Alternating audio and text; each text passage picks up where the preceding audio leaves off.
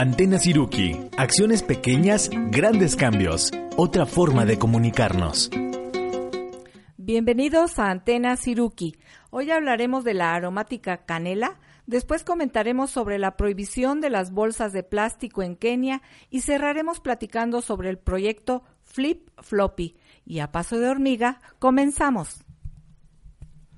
Hola, gracias por acompañarnos en Antena Siruki. Los saluda Adrián. Les recuerdo que en Twitter nos encuentran con el nombre de usuario arroba con-siruki. Hola a todos, soy More. En Facebook nos encuentran como Siruki Educación Ambiental AC. Siruki se escribe con la letra S y la letra K.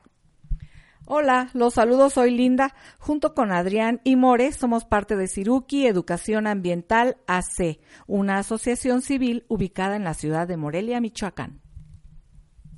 Si quieren contactar a esta estación de radio en las redes sociales, busquen en Facebook V Radio 98.1 FM y en Twitter arroba V-radio. Gracias por este espacio a V Radio, el sonido de tus ideas. Y por si no lo sabían, siruki es una palabra purépecha que significa hormiga, y así como las hormigas buscan alimento, nosotros buscamos nuevos temas para compartir. Es correcto, mi linda. Entonces, pues empecemos con el primer tema y les quiero preguntar, cuéntenme, ¿ustedes en qué usan la canela? Pues yo, yo uso canela en polvo para echarle al, licuado, ¿no? De, de plátano, al licuado de fresa.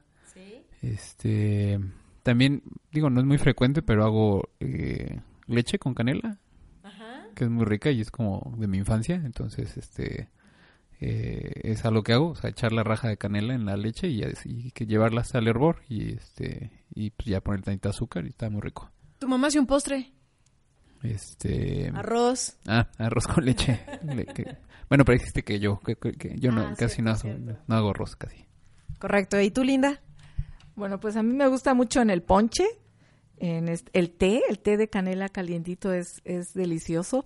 Y también me gusta en, en el caldillo de los chiles eh, rellenos, sabe delicioso. Y en el mole también. Wow, no sabía eso de los chiles rellenos. Porque fíjense que yo, bueno, coincido en el licuado, eh, el té, me acuerdo mucho que cuando decían, ay, te duele la pancita, mi mamá era muy común que el té nos lo hiciera, aquí en menos en la ciudad es bastante frecuente. Y sí recuerdo como que me reconfortaba, que al sentirlo calientito como que la pancita se desinflamaba, salía lo que tuviera que salir. Pero sí me, gustaba mucho. Eh, acostumbraba a mis papás luego ponerle al chocolate. Al chocolate en agua le ponían una raja de canela y también y bueno, pues se han usado también en pasteles, hay muchos postres, ya sea como adorno o en, como un ingrediente de esos postres, en el helado, los chicles. Yo de niña recuerdo que así mi papá le, encantaban, pero recuerdo como que picaban, no sé, era, era un sabor como muy intenso, pero sabroso a la vez. Em, lo he visto también en perfumes. Y en algunos cosméticos luego dice que tienen esencia de canela, sobre todo algunos labiales. Eh, he visto que en algunos jarabes pastas dentales, o sea, a veces sientes como el saborcito a canela. Eh, también, bueno, lo usan de adorno y, y, bueno... Eh, ¿Cómo de adorno? Sí, en un pastel, o sea, nada más te ponen la rajita de canela encima como un adorno. Pero bueno, las dos presentaciones que son más comunes de la canela son justamente en varita, esa varita enroscada, y en polvo. Y, y luego de repente esta, esta especia se ha prestado mucho a, a que la gente dude cuando está en polvo si sí es la verdadera canela, porque dicen qué tal si hasta le molieron a o otras cosas, porque bueno, quizás sea de su conocimiento que la canela en realidad es un producto caro. O sea, cuando lo buscamos en los mercados y unas cuantas varitas sí nos puede salir bastante caro. Entonces, fíjense que yo hasta hace unos 20 años, nada, no son tantos, este, supe de dónde venía la canela, porque bueno, la disfrutaba mucho, pero yo no sabía que venía de un árbol. ¿Ustedes sí han tenido la experiencia de conocer al árbol? Yo sí, hace algunos años fui a, a en, el estado de Puebla, y, y ahí, ahí, pues te ponían a hacer como una práctica, ¿no? De, de extracción de la canela, y, ahí eh, conocí el, el árbol y más o menos, bueno, el proceso el, primario, ¿no? De, de extracción de la canela. Yo fui también al mismo viaje con él. Y entonces fue, fue que también lo vi. A mí me sorprendió mucho, yo la verdad el árbol, eh, lo vi un árbol enorme, relatan que puede llegar a medir hasta 15 metros, es un árbol siempre verde. Y la hoja, fíjense que es una, una hoja como ovalada, pero lo más bonito es que tiene muy marcados algo que le llaman nervaduras, dan de cuenta como unas líneas que están cortando la hoja y son cinco líneas. Eh, yo le platicaba hace un rato a Linda que, que se me figura como si fuera una pieza de origami porque se ve perfectamente así marcados como si fueran unos dobleces y es muy verde, es una hoja verde lustrosísima y cuando está jovencita que apenas está saliendo, la hoja se ve roja. Hagan de cuenta como, como, no sé si han visto el árbol de mango, que justamente las hojas jóvenes se ven rojas y luego se ponen verdes. Y es un árbol que, que las hojas son aromáticas, o sea, si tú pasas cerca del árbol, te va a llegar la intensidad del aroma y el aroma también está en la corteza que es justo de donde se obtiene esta varita que nosotros este, adquirimos. Pero bueno, yo lo que tampoco sabía es de que no es un árbol mexicano, aunque vimos la experiencia en una comunidad mexicana, en realidad es originaria de Asia particularmente de una isla que se llama Sri Lanka. Esa islita está en la parte como sur de, la India y, y, bueno, tiene unas condiciones de clima muy particulares, muy particulares porque es un clima lluvioso, cálido, este tropicalón, pero a la vez el, suelo es un suelo muy nutritivo, hagan de cuenta que pues imaginan cayendo constantemente hojas, pues es un juego, un perdón, un suelo muy muy negro, muy nutritivo y eso le encanta este árbol de la canela porque describen que le encanta un, un suelo que sea que tenga buen drenaje. Dice, se llegan a morir muchos árboles de canela si acaso el agua se llegue a estancar y se pone lodosa porque pues no, le gusta que fluya, que fluya el agua. Entonces, em, en ese lugar fue el sitio originario y algo que me pareció muy hermoso fue su nombre científico, porque se llama Cinnamomum ceylanicum. Cinnamomum viene del griego kinamom, que significa madera dulce. Entonces es muy bonito, ¿no? Pues de ahí viene. Y Ceylanicum viene por del lugar de origen, porque se llama Ceilán. Ceilán era el nombre original de Sri Lanka. Entonces, eh, vaya, te, lo cuenta perfecto el, nombre científico, el origen y, cómo es el árbol. Eh, y yo dije, wow, no, pues qué maravilla, a lo mejor las, las flores y el fruto y todo, pues ha de ser un aroma impresionante, pero ¿qué creen? La flor no. Resulta que son flores muy pequeñas, se dan en racimos, pero no huelen, o sea, llegan a tener un ligero aroma, pero no con la intensidad que tiene la, la corteza. Y el fruto a mí me sorprendió porque hagan de cuenta que parece como una bellotita, o sea, es redondo, le llaman valla, y, y te puede llegar a medir hasta 12 centímetros, o sea, es grandecito, y se puede poner muy oscuro, o sea, casi azuloso.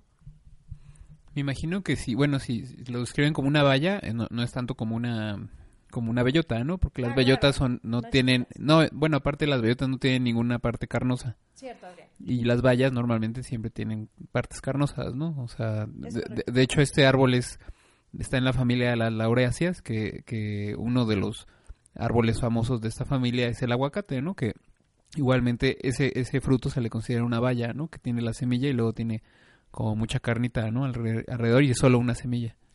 Exacto, gracias por la precisión, Adrián. E, y, qué, interesante lo que nos dices de, de, que, de quién es pariente. Que bueno, realmente no importa porque no, no se usa para nada, ¿no? El, el fruto, ¿no? Me imagino. Bueno, sí, de hecho, no es aromático de, esa, de ese frutote. Este, se va a tener una sola semilla también y solamente sirve para reproducir el, árbol. Bueno, no es cosa menor, menor, mm, claro, el, el, que salga de ahí un árbol nuevo pues es muy valioso. Pero fíjense que este árbol se puede reproducir también por ramita, o sea, lo que le llaman esqueje este, cuando dicen dame un hijito, de ahí también puede salir. Pero entonces realmente son condiciones muy particulares para que crezca. O sea, el que esté en esta zona de Puebla, en Cuetzalan, Puebla, que es un, un terreno, bueno, un ecosistema que se llama mesófilo de montaña, eh, bosque mesófilo de montaña es muy particular. En otras partes en América donde también se llega a dar muy bien es en algunas zonas de Brasil y de la Guyana. Entonces, bueno, a lo mejor ya no nos llega desde Asia, pero aunque sea ya está en América, finalmente el traslado y lo que implica, es impresionante que este sigue siendo una producción muy artesanal. O sea, no es un proceso donde puedan meterle una máquina y la máquina sola haga todo. No, de ahí que, que el precio, por eso pensamos que es muy elevado. Este, porque bueno, les voy a relatar, hay, hay dos videos magníficos que duran dos minutos cada uno y que se los vamos a poner en nuestro espacio de Facebook. Recuerden que en nuestra página tenemos un álbum que se llama Antena Siruki y ahí ponemos los links. Y entonces estos videos que duran solo dos minutos, uno fue hecho por estudiantes de la Universidad de San Luis Potosí eh, que fueron justo a vivir la experiencia en Cuetzalan, Puebla. Entonces se quedaron emocionados y dijeron, vamos a hacer un mini video, una cápsula. Y se ve tal cual. Eh, los eh, productores lo que hacen es primero escoger una rama que, que, huela bien. Dice, la, escogida es por el aroma. O sea, checan acerca, huelen y dicen, esta huele intenso y, la, y toman un trozo.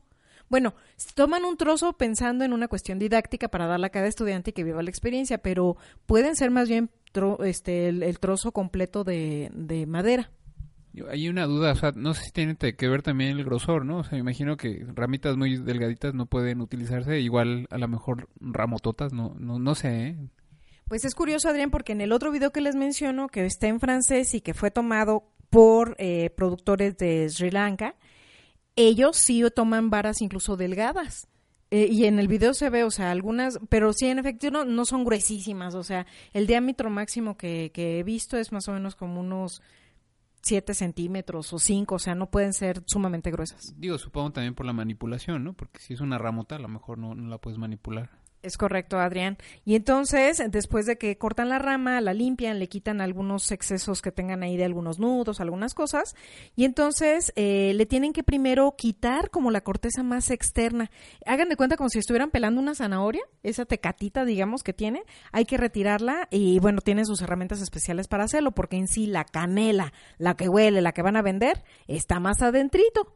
Y bueno, casi vamos a ir a un corte musical y vamos a escuchar una canción instrumental que se llama La Flor de la Canela, que está interpretada por Frank Porcel. Y bueno, aunque ya escuchamos que la flor no tiene aroma, pero finalmente te remonta este árbol tan especial. No se vayan, regresamos. Desde Morelia escuchas Antena Siruki. Regresamos.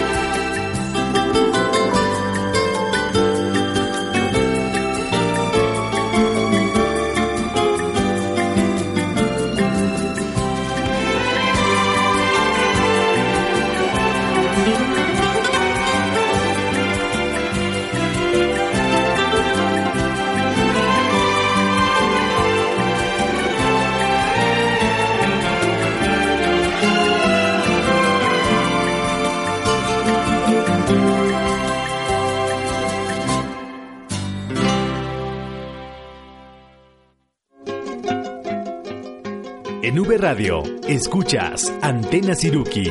Continuamos. Ya regresamos, estamos en el segundo bloque de Antena Siruki y justo les estaba platicando del proceso de extracción eh, de la canela. Nos quedamos en que, bueno, corta la rama, que sea de un grosor no muy grande para poder manipularla bien. Después tienes que rasparle para quitarle como la parte más externa a ese pedacito de tronco. Y ya después justamente se ve como de color amarillento. Eh, o sea, después de que quitas esa tecatita que se ve a lo mejor grisácea o, café, se ve una, un, se ve amarillento por dentro. Eso ya es la canela, de hecho inmediatamente se revela el aroma y tienen que con un cuchillito o con una herramienta tratar de quitarle como, como la como desgajarla, por decirlo así. Pero el pedacito que quitan, como lo podrán ver ustedes y van a ver su varita de canela en su casa, no es muy grueso. Entonces, es una habilidad realmente la que deben tener para extraerla, para quitársela, y entonces se ve de color amarillo y con el aire se va a oxidar. Y la oxidación es lo que da ese color canela, que de hecho yo conocí un perrito que le llamaban la canela, porque era de ese color, y entonces es el color característico. Normalmente deben dejarle unas 24 horas como que se ventile y después se deja secar, eh, puede ser un secador solar o puede ser directamente al sol y hasta que esté bien seca es que se puede guardar. Muchos dicen que cuando la guarda cerrada, a lo mejor en un papel o en alguna bolsita, justamente es que se concentra todo el aroma y entonces pues ya te parece mucho más exquisito. Fíjate que ahorita que estabas comentando cómo es el proceso, me estaba acordando que que cuando, bueno, fuimos a Quetzalan y nos pusieron esa práctica, la verdad es que era un trabajo muy, o sea, bueno, obviamente en, el video se ve gente que ya tiene mucha experiencia, pero yo me acuerdo que, que yo me tardé mucho en sacar nada más una, rajita, una rajita de canela. Y íbamos con chicos de secundaria, también ellos estaban, digo, es una muy buena práctica porque te das cuenta, ¿no? Porque las cosas son tan caras, algunas cosas son tan caras, porque requieren mucho trabajo, mucha habilidad. Y, y sí, o sea, yo me acuerdo que, me tardé mucho en hacerlo, en hacerlo, digamos, relativamente bien, que no se me rompiera lo que estaba haciendo, porque tiene que salir así ese, ese, ese pedacito como de corteza, no súper delgado, pero tampoco súper grueso, este, que no se rompa, este, es, es, es complicado, ¿no? Y sabes que es complicado también que de un árbol puedes llegar a extraer solo 3 kilos de canela. Porque claro, no es que te eches todo el árbol, o sea, necesitas medir muy bien cuántas ramas le cortas y después tienes que dejar descansar ese árbol. Por eso es algo tan este cuidadoso que deben de estar haciendo la selección porque debes dejar que el árbol se recupere para que nuevamente te dé ramas que sean adecuadas para, para ese uso. Entonces, eh, vaya, y de repente es mal pagado porque uno dice, ay, está muy caro, señor, no se lo compro. Entonces, bueno, hay que retomar que de origen este es una cuestión artesanal y que, y que alguien más invirtió tiempo en, en obtenerlo y que vale la pena pues pagar el precio. Y a lo mejor también hay que sospechar cuando veas canela muy, muy barata, ¿no? Sobre todo la que está en polvo, o sea que yo no dudaría que sí, de repente a lo mejor se, se, se mezcla, ¿no? Con madera y entonces haces más volumen, pero, pero pues, la mitad de eso es canela. No sé, ¿no? Pero supongo que sí, ver una canela muy, muy barata debe ser extraño. Sí, eh, y eso es también importante. Hubo un tiempo en que los romanos, por ejemplo, lo consideraban valiosísimo como el oro. O sea, los árabes, por supuesto, decían que los árabes utilizaban eh, justamente la canela para aromatizar la carne. O sea, la, la trituraban, la ponían a la carne y decía, sirve para dos cosas. Uno, para el aroma, pero dos, para que no se descomponga porque la canela es antifungicida y antibacterial, por eso vemos que lo utilizaban, decíamos, en la pasta de dientes.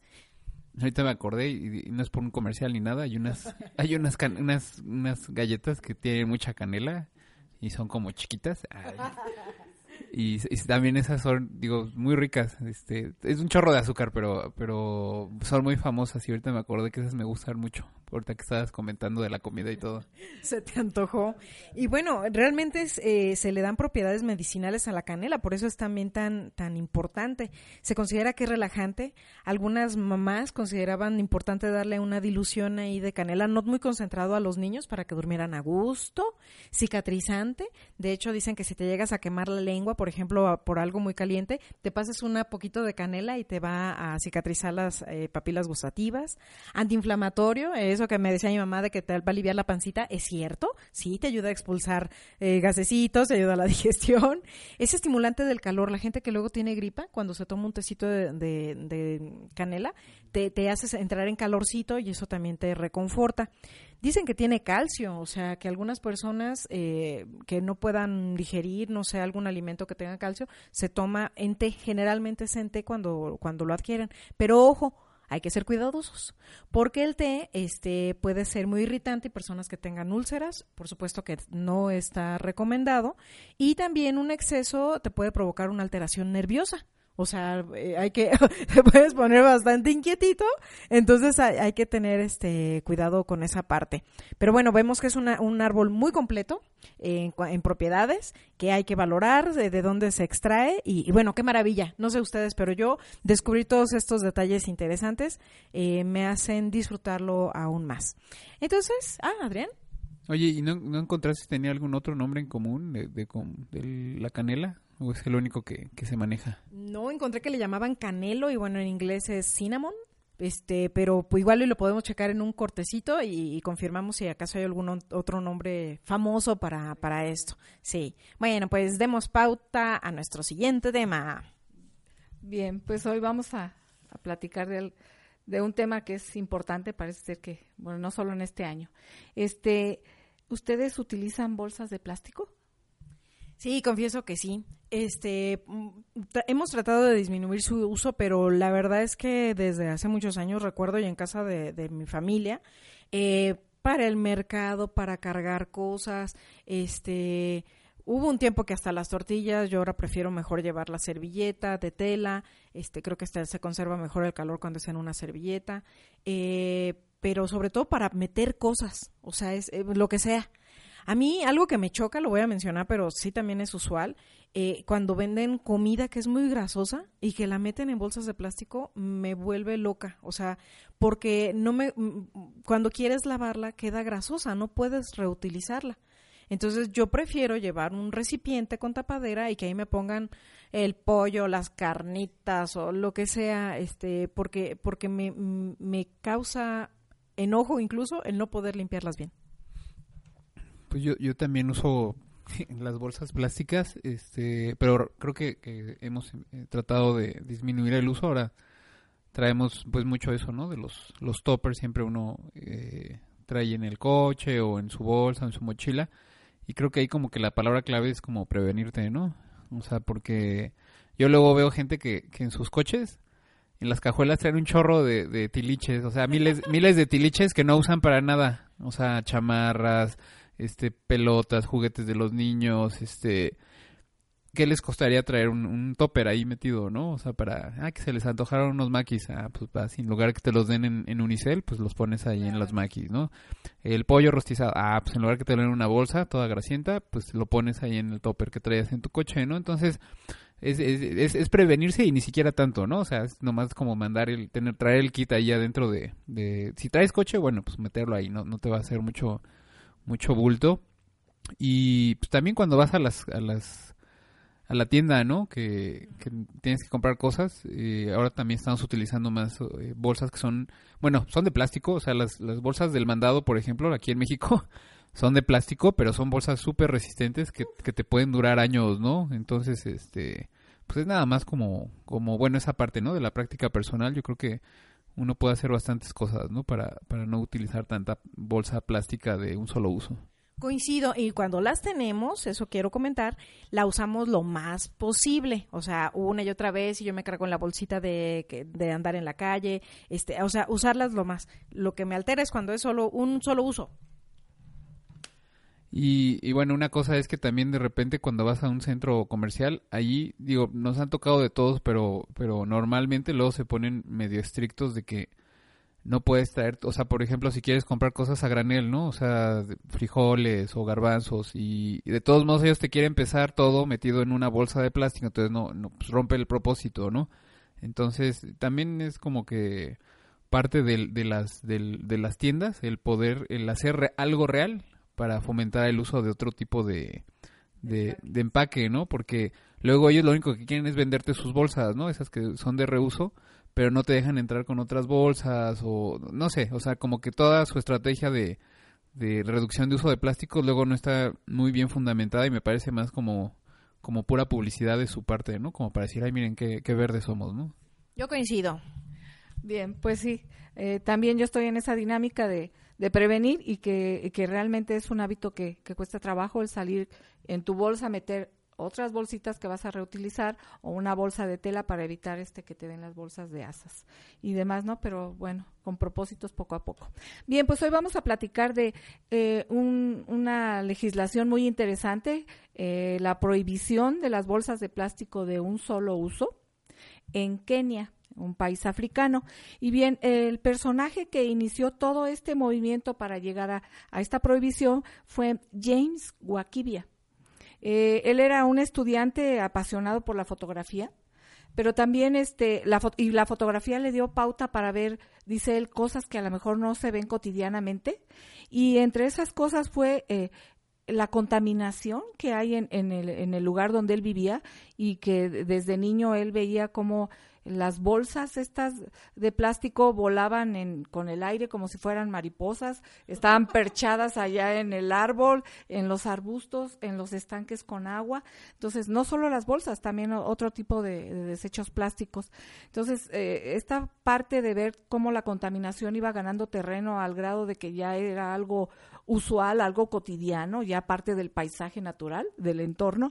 Entonces, esto le fue generando cierta inquietud y decidió entonces que iniciar un movimiento eh, para, como inició su vida como activista ambiental, y este movimiento se inicia en el 2015 donde se integra un grupo que se llama In the Street of Nakuru.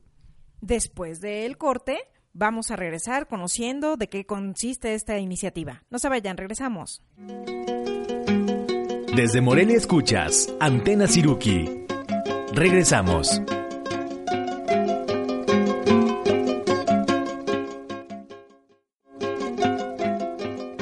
En V Radio, escuchas Antena Siruki. Continuamos. Ya regresamos, estamos en nuestro tercer bloque de Antena Siruki y justo nos está platicando Linda de esta eh, eh, persona que hizo todo un movimiento en Kenia para que se generara la prohibición de bolsas de, uso de plástico de bolsas de plástico de un solo uso. Sí, así es, esas bolsas que usamos una sola vez por unos segundos y van a, la basura. ¿no? el nombre de la persona que tomó la iniciativa. Sí, él es James Wakibia incluso lo pueden encontrar en Facebook. Este, bueno, pues eh, es cierto. En 2011 él empieza a observar las condiciones del vertedero de Giotto que está ahí en Nakuru, donde él vive. La comunidad donde él vive se llama Nakuru. Y entonces él ve ese vertedero que tenía unas cantidades desproporcionadas de todo tipo de desechos, de todo tipo este, biológicos, eh, electrónicos, bueno, de todo. Y entonces eh, las calles que llevaban a este vertedero que estaba fuera del lugar, este, estaban tapizadas y llenas de, bolsas plásticas. Volando por todos lados. Sí, parte ya del paisaje. Entonces, en 2013, él decide enviar una, una carta al gobierno donde solicita que el vertedero sea reubicado en otro lugar porque son condiciones ya insalubres y demás, ¿no? Las que presentaba. Y el gobierno rechaza esta, esta carta y le dice que no es posible porque no está dentro de sus planes, ¿no? El, reubicar el vertedero. Y más adelante, eh, él seguía con la inquietud y en 2015 se, se propone organizar una campaña para que prohíban definitivamente las bolsas de plástico de un solo uso y forman este grupo que les mencionaba que se llama In the Street of Nakuru, en las calles de Nakuru. Y empiezan a realizar una serie de, de actividades como escribir cartas a editores, él, sobre todo él, artículos, comentarios, a proporcionar información, eh, peticiones a diferentes instancias de gobierno y utiliza para ello también las redes sociales. Eh, inicia un movimiento en las redes sociales, en Twitter, eh, con el hashtag I support Bank Plastic, que, de Kenia. Eh, y con esta, con estas herramientas empieza él a generar cierta, cierta eh, conciencia entre la gente y a recibir apoyos, además de que inició también campañas de limpieza y otras actividades. No ha parado, dice que para él ya era una obsesión el lograr que se legislara este asunto. Y bueno, si vemos aquí el tiempo, eh, él comienza con su inquietud en 2011 hasta 2015 ¿sí? Ya él recibe una respuesta de la Secretaría de Medio Ambiente y Recursos Naturales, donde ve el apoyo de una de las secretarias que ahí estaba y la pasan al gobierno, esta propuesta. Dos años después, en 2017, el gobierno de Kenia anuncia la prohibición definitiva y total del uso de bolsas de plástico de un solo uso. Qué valioso seguramente fue todo este movimiento de redes sociales que él promovió y como dices, si la fotografía fue como una de sus herramientas principales, porque luego justamente uno, como dices, va normalizando, ah, sí, ahí va la bolsa como si fuera adornito de Navidad. Y, y no, ya cuando lo ves en una foto, incluso descontextualizada, donde dices, eso no es parte del ecosistema. Nos ha pasado a nosotros también aquí, no hay que irnos a Kenia, cuando salimos a recorridos de observación de aves, cómo están incluso en sitios muy altos, o sea, realmente que quisieras bajarlas, no puedes. Y están las bolsas ahí siendo parte de, del paisaje y es terrible. Y bueno, de hecho, de hecho los encontramos también, ¿no? Y seguramente les, ha pasado a varios de ustedes en los nidos, ¿no? De los pájaros. Ahí metidos se ve que pues son, son pedacitos de, bolsas plásticas que ellos incorporaron a, a, su nido porque es lo que están encontrando, ¿no? Y, pues les resulta útil como, como material de construcción, pero, pero pues no es lo normal ni lo natural, ¿no? Claro, porque las aves cuando escogen los materiales, eh, uno de los criterios que se sabe que, que utilizan es que el nido pueda mantener calor para que justamente el, pollo pues se pueda ah, desarrollar. Pero cuando hay tantos plásticos, pues supongo que igual las temperaturas han de ser otras. Bueno, también, y bueno, otro de los criterios también muy importante es la disponibilidad del material, ¿no? Porque y si es lo que, a lo mejor uno está revelando que hay mucho plástico, ¿no? Sí, sí, sí, sí, es, real, Adrián. Sí, pues bien, entonces una vez que esto se, se logró, que se legislara, eh, también se establecieron dentro de esta ley una serie de multas y, quizás las más estrictas en todo el mundo. Este, las multas van a ser para, las, para los fabricantes que sigan eh, este, pues, fabricando las bolsas plásticas o que las sigan comerciando y para los vendedores. O sea que si en, Kenia tú vas y, vas a comprar algún producto en el mercado, no te pueden dar bolsas, a menos que te las den de manera ilegal. Entonces ahí te, te puedes hacer acreedor a una multa de 34 mil dólares. Wow este, perdón, 34 mil euros. ¿sí? peor. sí, o bien a cuatro años de cárcel. Terrible. Oye, ay, a ver, Adrián. Ahorita que decías esto de que, que las multas, digo, tiene mucha lógica que se vayan sobre, sobre los productores y, y, de los vendedores. Pero yo, por ejemplo, estaba pensando ahorita, ¿no? Que en los mercados aquí en Morelia, luego hay unas personas, señores y señoras, que deberían acabar en la cárcel también porque piden un chorro de bolsas, ¿no? O sea, como consumidor.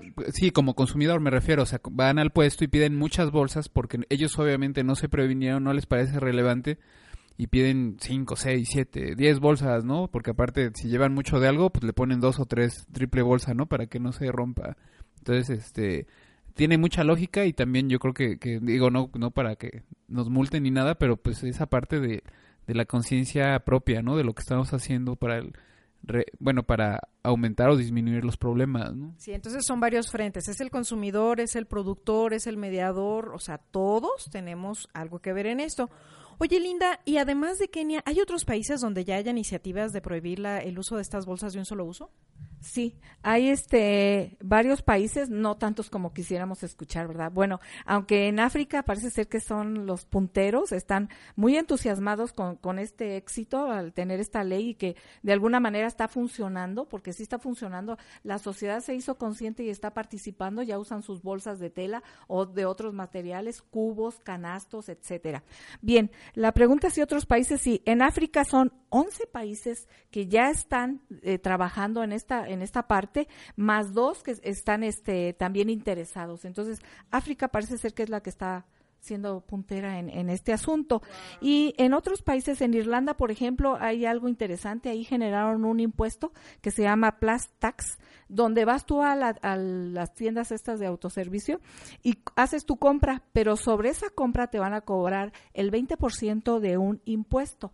Estos impuestos van a dar a eh, eh, actividades de protección ambiental sí, que también es interesante. Entonces ellos vieron en menos de un año que el uso o, la, o que la gente pidiera las bolsas se redujo hasta el 90%, porque claro, de acuerdo a tu compra así va a ser el 20%.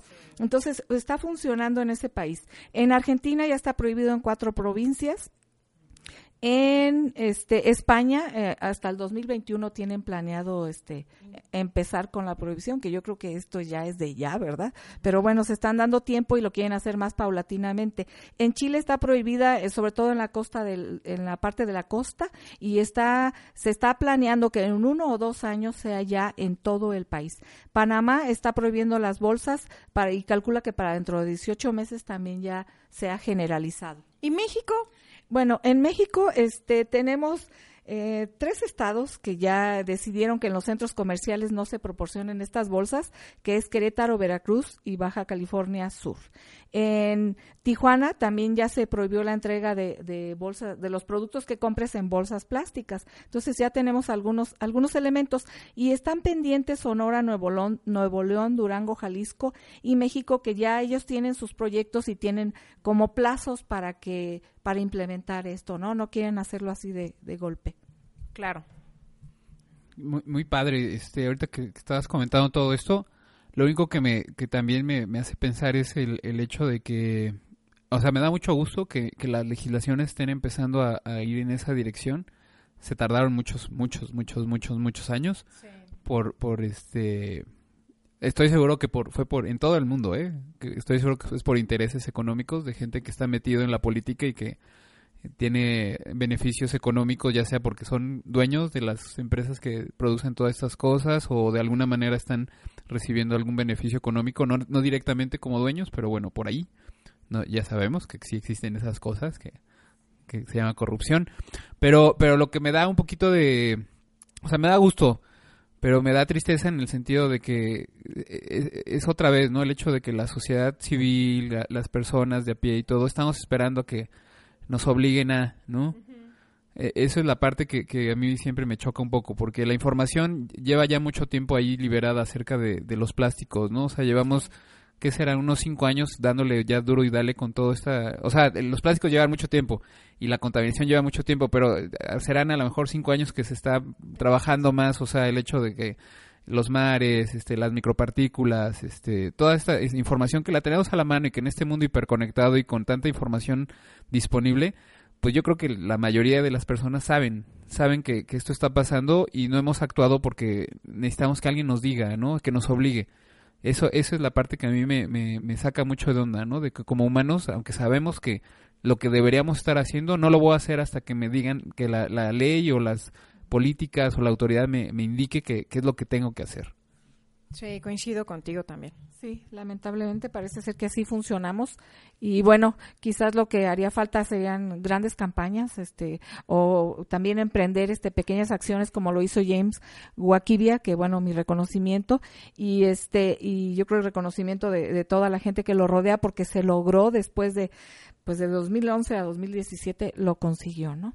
Sí, y bueno, recuerden pues eh, predicar con el ejemplo. O sea, si nosotros hacemos eh, las cosas eh, a favor de nuestro ambiente y hacemos un uso moderado, se va a contagiar los demás. Nuestros hijos, nuestros primos, nuestros hermanos llenan de con nosotros porque nos preguntarán y si estamos informados, pues podemos decir las razones de este de este cambio que estamos buscando. Casi es tiempo de ir a una pausa. Entonces vamos a escuchar una canción.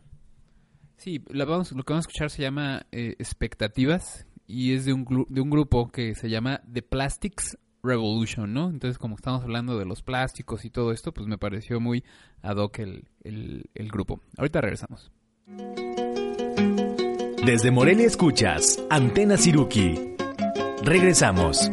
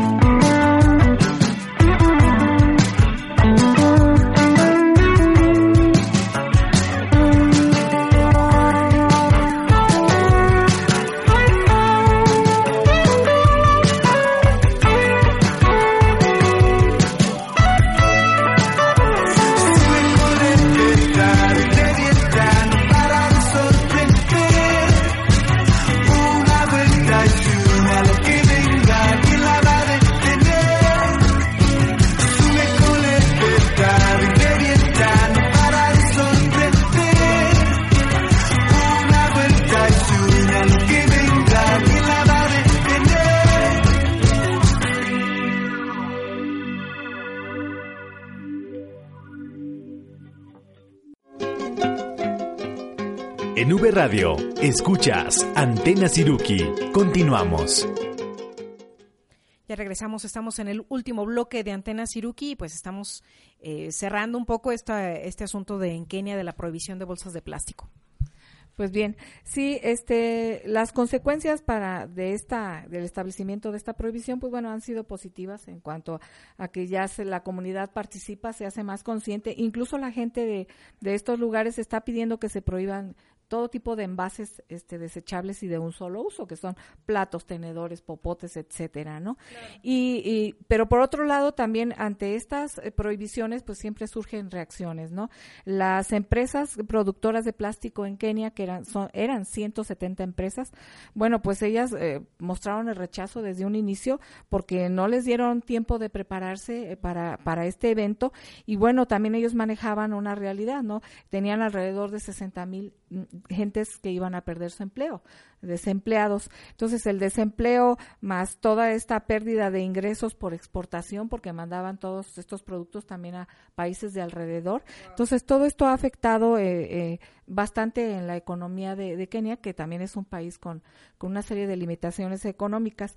Pero bueno, entonces... Eh, lo que creo yo que es conveniente es que este, este tipo de proyectos se, se elaboren con un proceso y que permita que los, las personas que se vean afectadas vayan viendo de qué manera se puede resolver esta situación y que también los comercios eh, pongan de su parte incentivando a los, a los consumidores, por ejemplo, si tú llevas tu recipiente, pues eh, te voy a descontar un peso o no sé, sí, que, que tú lo veas reflejado en este esfuerzo en tu bolsillo y, y se puede ir estimulando a que vayamos dejando cada vez más el uso de estas, de las bolsas y, y de cualquier tipo de desechable, ¿no? Si vas a comprar comida, pues llevar tu, tu envase y es un envase menos de unicel o de, o de lo que te pensaban dar.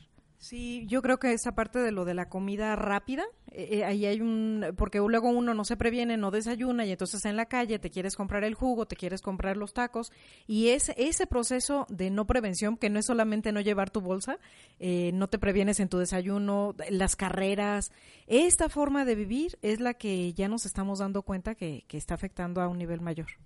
Y bueno, y la otra, ¿no? que, que, bueno, ya viendo como en una óptica más amplia, es el hecho de que, que cuando tienes estos hábitos, o sea, de, de, no sé, ¿no? Pongamos el ejemplo de muy mexicano de desayunarte un atole, ¿no? Con, con tu tamal. Y es una cosa que haces todos los días a la larga, aparte de toda la contaminación que estás produciendo para tu salud, pues es, aunque suene así como regañador, pero, pero la realidad es que pues no es, es poco nutritivo, es muy engordador y, este, los tamales que a mí me encantan, o sea, son, son muy grasosos, o sea, tienen mucha, mucha grasa entonces, a la larga, estás como quedando en la torre al, sistema que te rodea, a tu sistema propio, que es tu cuerpo. Y digo, está padre comer de vez en cuando un tamalito o algo, pero igual, llévate tu topper. Y la otra que también noto, o sea, muchas personas que, que, que, bueno, que no desayunan en casa o que no comen en casa, ya saben que van a comer, que van a desayunar o van a comer fuera. O sea, no es de sorpresa de que, oh, no, no, no desayuné, entonces, ¿qué hago, no? Ya lo saben. Entonces podrían tener un kit, ¿no? O sea, yo veo a la gente que, que, lleva su lunch y ya tiene unas loncheras muy monas en donde, todo lo tienen repartido. Entonces digo, podrías llevar la lonchera vacía y que te sirvan ahí tus tamal y que te sirvan ahí en el vasito tu, tu, atole este o tus tacos o lo que sea y ya al final acabas de comer, cierras la lonchera, no se te va a derramar nada, o sea, y ya llegando a la casa pues este, limpias, ¿no? Tu, tu lonchera que, utilizaste para no estar utilizando este, plásticos de un solo uso, ¿no? Y bueno, pues pensando en, todo lo que dice Adrián y, también viendo los productos que salen de unas fiestas, de las fiestas infantiles, o por ejemplo, es tremendo. A mí me impresiona ver las dos, tres bolsas de estas grandotas negras llenas de, de envases desechables sucios que, bueno, pues no se van a poder reutilizar jamás. Y bueno, para dar pauta al último tema, pues derivado de esto que pasó en Kenia, sucedieron más cosas. Sí, fíjense que, que hubo, bueno, en Kenia parece ser un país como que están pasando muchas cosas positivas y me encontré por ahí un proyecto que se llama Flip Floppy, que, bueno, se llama The Flip, The Flip Floppy Expedition, ¿no? Y trata de, de un proyecto que tienen unas personas que son pues emprendedores sociales que se dieron cuenta que estaban las playas de, de Kenia, en una zona que se llama Lamu, eh, estaban eh, atascadas de plásticos, ¿no? O sea, fueron a hacer una limpieza, o sea, una jornada de limpieza y consiguieron hasta 10 toneladas de, de plástico, lo que, que, sacaron de ahí. Entonces, los que estaban ahí involucrados, pues les conmovió mucho el hecho de que estaba todo tan sucio y, alguien por ahí se le ocurrió que dijo, vamos a hacer eh, algo, ¿no? Con esto, ¿no? No quiero que este plástico no se use para nada, que nada más lo recogimos y qué onda, ¿no? Entonces, eh, alguien se le ocurrió que hicieran un, un, barco que es muy tradicional allá en la costa de Kenia y bueno, creo que en varios países africanos que se llama Duo. Se escribe D-H-O-W, es un barco que es muy tradicional, que, que, su característica principal es que tiene una vela triangular que le permite como que estar avanzando, no importando de en qué eh, dirección el viento. el viento. Y entonces dijeron, vamos a hacer un Do para que después, de puro plástico del que sacamos y con ese do vamos a recorrer la costa del este de África y vamos a ir parando en, las, en, pequeños pueblos para contarles todo esto, ¿no? De, cómo fue el proceso y para concientizar, ¿no? El, el, mensaje básico que tenemos es que los plásticos de un solo uso no tienen ningún sentido, o sea, no deberían existir. Y pues dijeron, órale, vamos a hacerlo. Y pues se, lanzaron a la aventura de, de este plástico, este, pues eh, reciclarlo. O sea, sí, sí lo, pues, se pusieron a reciclarlo. Eh, salen ahí algunas personas que tienen pues sus máquinas para hacer trocitos todo el plástico que recuperaron. Se ve ahí, les vamos a dejar un video donde se ve la experiencia de, del Flip Floppy Expedition. Y bueno, se ven los procesos, ¿no? De trituran el plástico, luego lo, empiezan a, a fundir bueno, lo lavan, después de, triturarlo lo lavan y después lo funden y después sale como una pasta ahí, como parece pasta de dientes gigante, color café o gris, este, y luego esa pasta que es, que es el plástico fundido se mete en moldes, ¿no? Entonces los moldes se utilizaron para hacer como, pues, bueno, parte de los, unas barras grandes que son como el esqueleto de la embarcación, y son de plástico reciclado, Luego hicieron otras que parecían como tablas más en, este, en forma, que son también para el suelo del, de la embarcación y la cobertura, o sea, como que el forrito del, de esta embarcación, la, usaron, la, pusieron con puras chanclas. Chanclas que habían encontrado, que, que nos dijeron, decían ahí que, que, encuentran muchísimas chanclas, o sea, que, que llegan del mar, o sea, como basura también. Y entonces esas chanclas lo que tienen de característica obviamente es que tienen colores muy, muy vivos, ¿no? Entonces, si ustedes ven la foto del, del primer flip floppy este el pues el prototipo está todo colorido son cuadros y lo hizo un señor que se llama Benson que de hecho en el en el video se le reconoce como un flip flop artist no flip flop son las es el nombre en inglés para las chanclas. Entonces y por eso se llama esta embarcación se llama flip floppy no que es como un juego de palabras con con la con chanclas no en, inglés. Entonces todo el, flip floppy se, se hizo de, de, de, plástico reciclado, una parte es de, de chanclas también recicladas. Y, y, la verdad que quedó muy bien. Entonces, eh, esto ya lo lograron, o sea, acabaron de, de, hacer esta embarcación que era una, pues digamos que era un, como un prototipo para ver cómo funcionaba.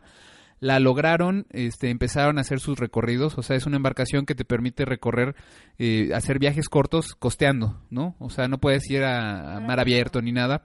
Eh, e, es una embarcación que tiene 10 metros de, de longitud y después, ya que hicieron esto y vieron la buena experiencia que habían obtenido, decidieron que querían ir aún más allá. Entonces, ahorita están metidos en una campaña de financiamiento, de estas que son como de... de ¿Recaudación? Sí, de recaudación, pero comunitario, de como... Ya no me acuerdo cómo se llama. Eh, hay un nombre en, en, español para eso, pero ya no me acuerdo. Este, y están buscando conseguir 25 mil libras esterlinas para poder este, construir el segundo flip floppy, que va a ser un barco que va a ser aún más grande, va a tener 20 metros de, longitud, va a pesar 50 toneladas.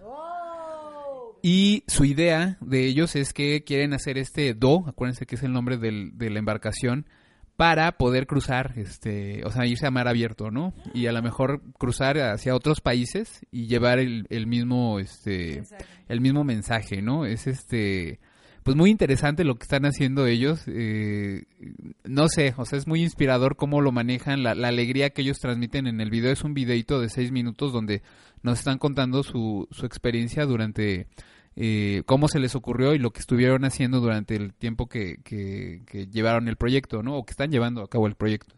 Fíjate, Adrián, aquí pues cerca de Morelia no tenemos mar, entonces cuando hablan de problemas en la playa y eso pareciera muy distante.